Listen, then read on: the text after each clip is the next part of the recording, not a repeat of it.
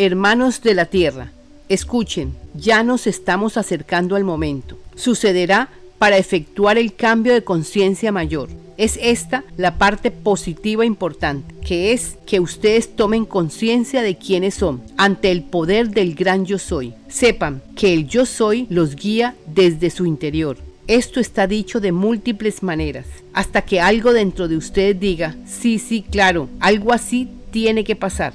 Para algunos tomará tiempo comprender todo esto, pero para aquel que escuche, logrará liberarse de viejas creencias. Todos estamos totalmente unidos. Este mensaje es para decirles que ustedes han creado caos y aquí está la solución apropiada, con el libro que están dictando los maestros ascendidos, utilizando las leyes naturales a vuestro favor.